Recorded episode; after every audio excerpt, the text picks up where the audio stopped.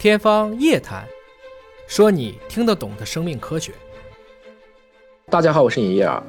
亚马逊丛林里的一只蝴蝶轻轻扇动翅膀，就可能让美国产生飓风，这就是蝴蝶效应。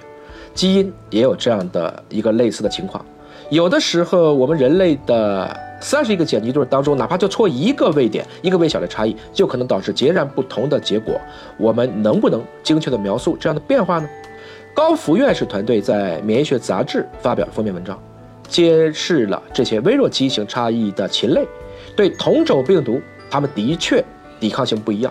这种呈现出耐受性强弱的分子机制也是被阐明了。养鸡的同志们可能会知道，有一种让养殖主们很头疼的疾病，叫马利克氏病，简称叫 MD。那这样的一种微小的微生物会导致鸡的淋巴组织增生。进而引发肿瘤。从外形上看呢，这个鸡就更瘦，而且肢体是麻痹的。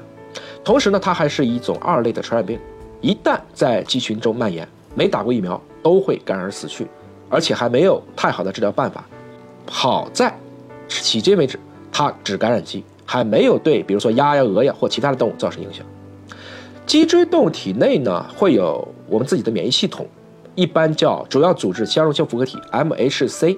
什么是 MHC 呢？在人类里，它叫 HLA。比如说，我们说移植器官呐、造血干细胞、配型啊，这个东西就是来辨别你现在这个组织是你的还是外来的这样的一系列的分子。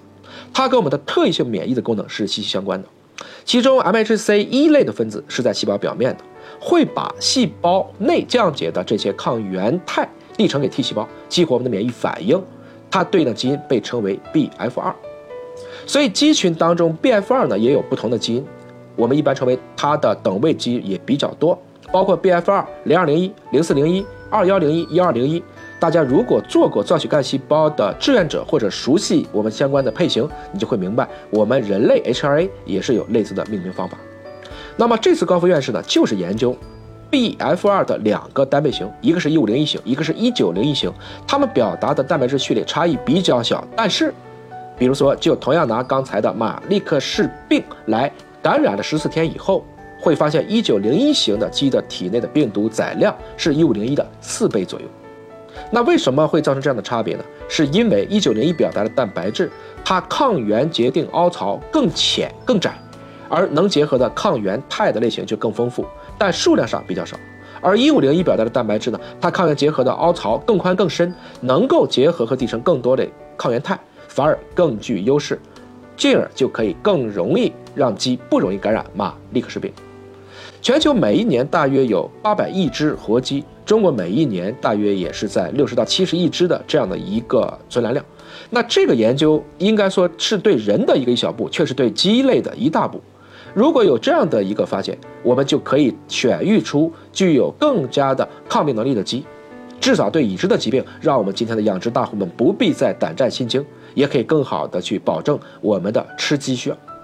另外，这个研究的视角呢，大家也会自然而然的想到人类，为什么有的人就不容易感染这个病，感染那个病？不打疫苗，为什么有人也会不感染新冠？所以这些微小的基因差别，可能就会有不一样的结果。天地浩渺啊，人呐还是沧海一粟。大自然其实并没有什么是贤妻冷子，只是我们今天的一知半解没搞清楚。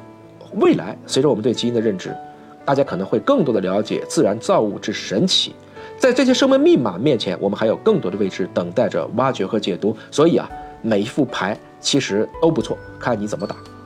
你还知道有哪一些跟蝴蝶效应类似的现象？也欢迎在评论区给尹哥留言分享。